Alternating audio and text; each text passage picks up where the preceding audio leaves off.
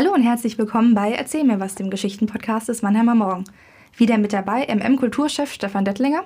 Und unsere geliebte Julia Wadle. Vielen Dank, vielen Dank. Starten wir gleich mit unserer Geschichte Silvia. Heidi Mohr-Blank, Silvia. Kommen Sie bitte mit in mein Büro. Der Chef der Kinderklinik sagt dies sanft, aber sehr bestimmt. Wir stehen neben einem Klinikbett, darin ein kleines Mädchen, mehrere Pflegerinnen kontrollieren die Infusion, richten die Sauerstoffmaske und messen permanent den Blutdruck. Ich folge ihm. Er lehnt sich an seinen Schreibtisch, zeigt auf einen Besuchersessel, ich schüttle nur den Kopf. Wir können nichts mehr für sie tun, die Bakterien sind überall, haben den kleinen Körper überschwemmt, das Blut ist voll davon. Ich höre, verstehe, was er sagt, aber begreife nicht diese endgültige, grausame Konsequenz seiner Aussage. Ich kann ihr Blut spenden, wir haben die gleiche Blutgruppe. Ich habe meinen Ausweis dabei. Mein Verstand sucht Lösungen, um seine Worte abzublocken. Er schüttelt den Kopf. Er sieht mitgenommen aus, hilflos. Seine Stimme ist rau und brüchig. Fast möchte ich ihn trösten. Die Antibiotika ergreifen nicht, sie schaffen es nicht. Jedes neue Blut wäre sofort infiziert. Die Organe werden es nicht mehr lange mitmachen. Ich will wieder zurück zu ihr. Er nickt. Das Zimmer ist inzwischen leer und abgedunkelt. Alle Kabel sind weg. Ich setze mich ans Bett, lege meine Hand auf den kleinen Körper, fühle das Herz schlagen. Und plötzlich hört es auf. Ich habe vorher noch nie einen Menschen sterben sehen. Ich warte auf meine Tränen, auf die Verzweiflung, auf das Begreifen. Ich klingle, und als die Schwester leise hereintritt, frage ich sie, ob sie mir helfen kann, die kleinen Augen zu schließen, weil man das ja so machen muss. Sie nickt. Ich sitze noch eine ganze Weile am Bett, die Hand auf dem kleinen Brustkorb, der sich nun nicht mehr hebt und sinkt. Irgendwann, nachdem ich ihr alles zugeflüstert habe, was ich noch zu sagen hatte, springe ich auf und stolpere aus dem Zimmer auf den Flur hinaus in den Frühlingsmorgen. Es ist viel zu tun, glaube ich. Gestern Nachmittag haben wir noch zusammen Eis gegessen. Ich war verwundert, dass sie die zweite Kugel, die ich ihr nach langer Diskussion erlaubte, nicht mehr schaffte. Abends hatte sie Fieber. Normalerweise kein Grund für Überaktivität. Wadenwickel, Fieberzäpfchen.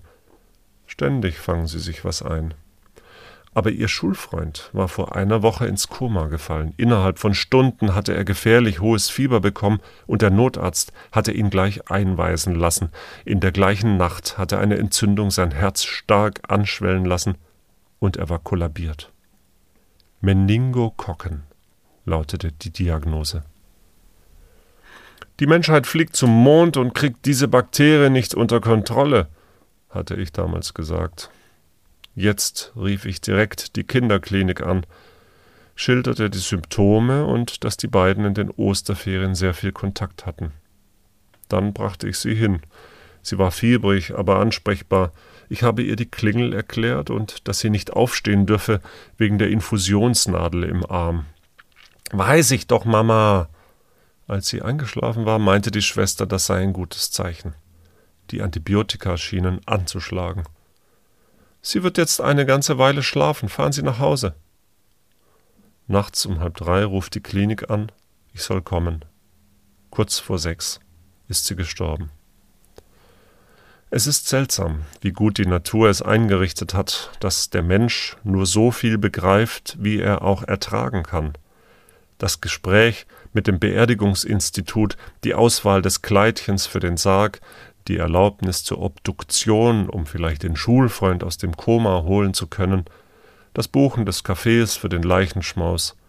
All diese Dinge tue ich konzentriert, aber wie in Trance. Eingepackt in einen dicken Wattekokon erlebe ich die Tage um die Beerdigung wie in dichtem Nebel.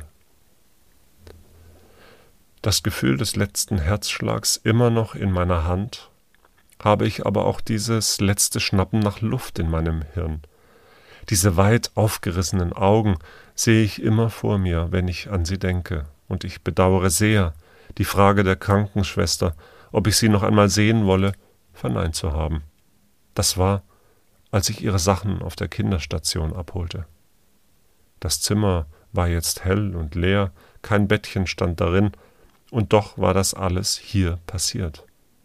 Einen Moment überlegte ich, ob ich nicht auch ein Holzkreuz hier aufstellen sollte, so wie es einige für Unfallopfer am Straßenrand gibt, wo man Blumen ablegen kann, direkt am Sterbeort. Und ich fragte mich, ob oft Kinder starben auf dieser Station und vielleicht schon mehrere Kreuze hier ihren Platz haben müssten. Die Krankenschwester hatte Dienst, die mir geholfen hatte, ihr die Augen zu schließen und übergab mir ihre Kleider und fragte mich, ob ich sie noch einmal sehen wolle. Ich hatte nur den Kopf geschüttelt und war gegangen. Und das tut mir jetzt leid. Einen Tag später bin ich im Keller der Kinderklinik auf der Suche nach einer Tür mit der Beschriftung Kühlkammer oder Leichenhalle. Klar ist abgeschlossen, und klar wird mir auch in diesem Moment, dass man mich vielleicht wegsperren würde, wenn man mich auf meiner Suche entdeckte. Auf der Station frage ich nach der Schwester, und ich habe Glück, auch heute hat sie Dienst.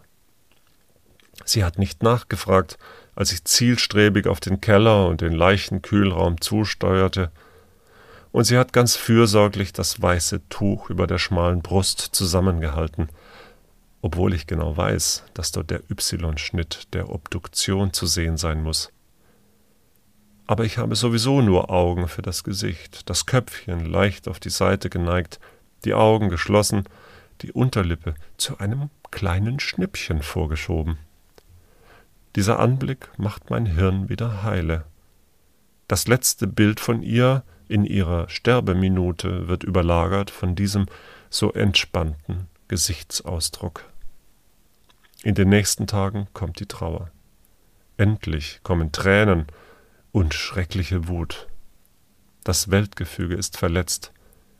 Kinder dürfen nicht vor ihren Eltern sterben. Und ich war keine Mama mehr.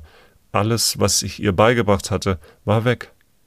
Radfahren, Schwimmen, Tischmanieren und andere Lebensregeln weg. Ich hatte ihre erste Liebe erleben wollen, vielleicht ihre Hochzeit, vielleicht Enkelkinder. Alles weg. Ich strukturiere meine Tage, gehe wieder zur Arbeit, das lenkt ab und funktioniert gut. Abends vergrabe ich mich in meine Trauer, heule und schreie, sehe alte Fotos und Filme an, ich suche den Schmerz, er kann gar nicht groß genug sein, dann schlafe ich erschöpft ein. So geht das viele Tage. Ich war mir sicher, das würde nie aufhören und ich würde daran zugrunde gehen, obwohl mich kaum jemand weinen sah. An einem ganz schlimmen Tag bin ich direkt von der Arbeit in die Weinberge gefahren. Ich will gehen, gehen, bis ich nicht mehr kann. Ich rede mit mir selbst, ich diskutiere, schimpfe und heule. Das Wetter ist grausig, deshalb bin ich mir sicher, niemandem zu begegnen und kann alle Gefühle einfach rauslassen. Auf dem Berg angekommen, stehe ich neben dem kleinen Kapellchen und sehe eine Wolkenwand über dem Hartrand aufsteigen. Die ersten Tropfen klatschen mir ins Gesicht, der Wind reißt an meiner Regenjacke und ich schreie all meine Verzweiflung in dieses Unwetter. Irgendwann bin ich erschöpft und klatschnass trotz Regenjacke. Als ich mich umdrehe, steigen mir erneut Tränen in die Augen, aber dieses Mal nicht aus Verzweiflung, der wunderschöne, riesige Regenbogen, der dort zu sehen ist, bringt Frieden in meine Seele. Ich werde ganz ruhig, fühle mich getröstet.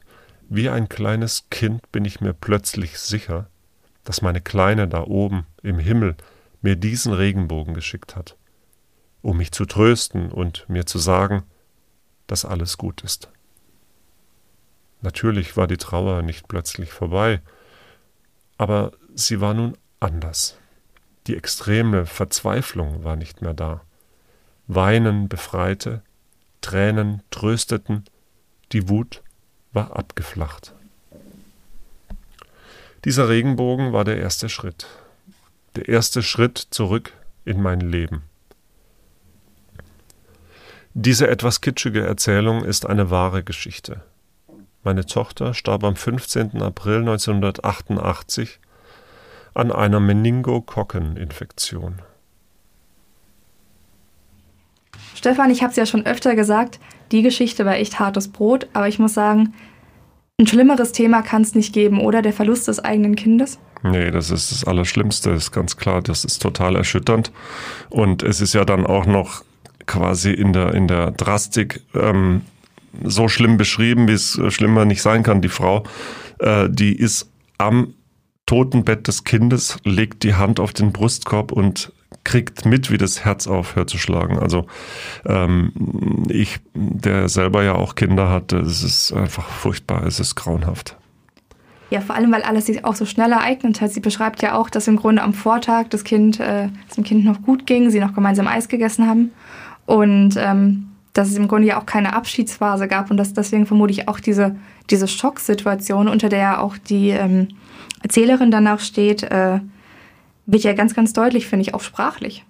Auf jeden Fall, dass ähm, die, diese, diese, ähm, dieses Unfassbare des Todes, das wird auf jeden Fall auch in der, in der Sprache deutlich. Man merkt es äh, eigentlich in jeder, in jeder Sekunde, die man den Text hört oder liest. Ähm, und es ist unglaublich authentisch auch, wie sie, die Ich-Erzählerin, dann da so durch diese äh, Stunden und Tage nach dem Tod geht.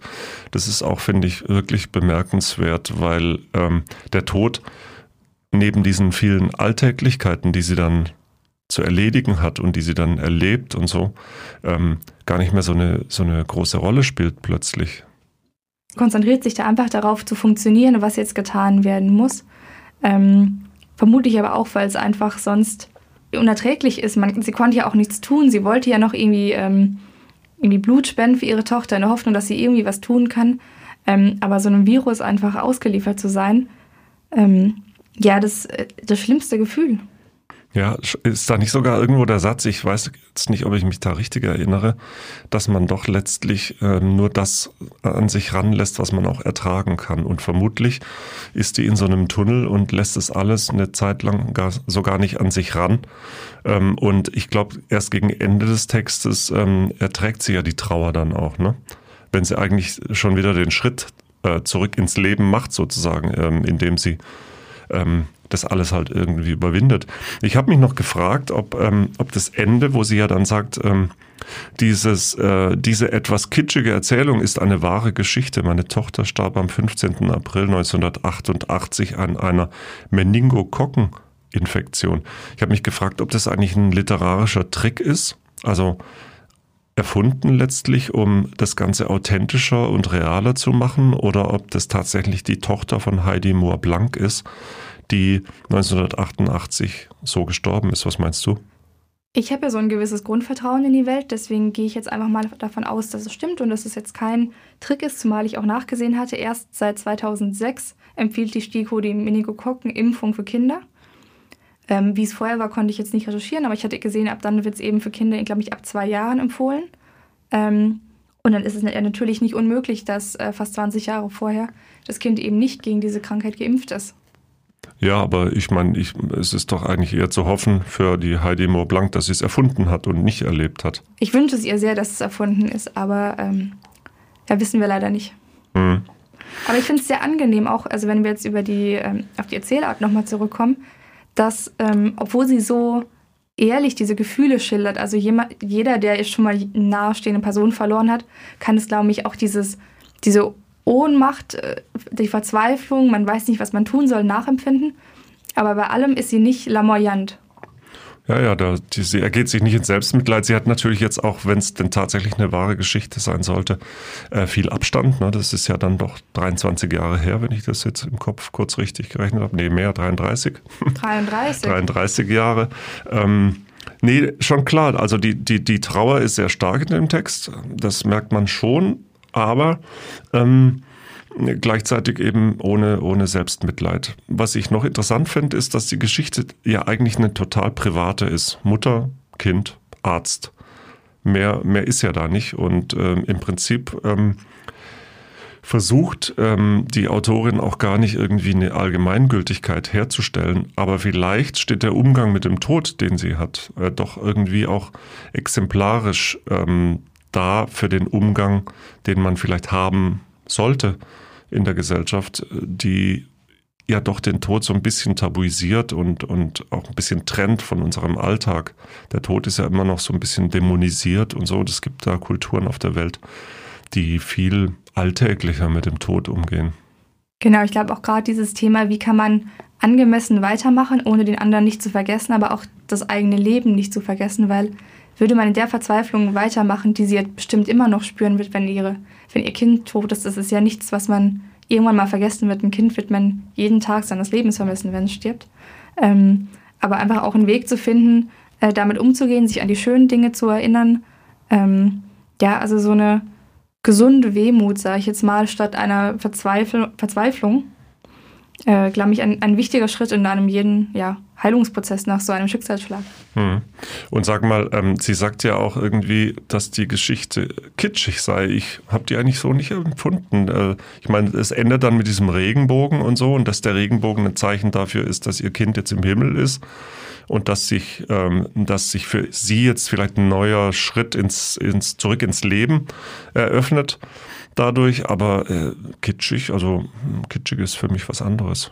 Nee, ich glaube, das kitschig wäre auch wirklich nur auf diesen Regenbogen bezogen, dass es jetzt, ähm, dass sie darin es eben erkennt. Weil natürlich so ein Regenbogen irgendwie als, weißt du, bunt, Vielfalt, äh, Lebensfreude, was Kinder begeistert, ähm, ist natürlich einfach so ein klassisches Symbol dafür, dass es irgendwie weitergeht. Absolut. Und nicht nur Fußballstadien können Regenbogenfarben haben, ne? Genau, genau. Also ich glaube, sie hätte auch das kitschig nicht geschrieben, hätte sie beim Anblick einer, keine Ahnung, überfahrenen Kröte ihre Toch äh, Abschied genommen von ihrer Tochter. Also der Regenbogen ist natürlich besonders schön. Da hast du bestimmt was Wahres gesagt jetzt, ne? Ich, ich hoffe es doch. Ich hoffe, wir sind dieser Geschichte gerecht geworden, denn auf sie hat mir wirklich sehr, sehr gut gefallen. Ja, auf jeden Fall. Und äh, wie du schon auch anfangs äh, gesagt hast, im Prinzip ist es das Schrecklichste, was es gibt. Und es ist trotzdem so erzählt, dass man hinterher nicht niedergeschlagen ist. Ne? Es gibt einen positiven Ausblick und insofern ist auch unser Thema zurück ins Leben ja eigentlich wunderbar behandelt darin.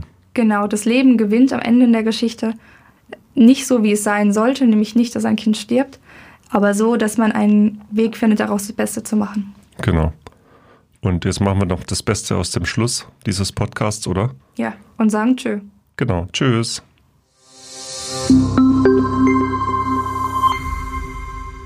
Ein Podcast des Mannheimer Morgen.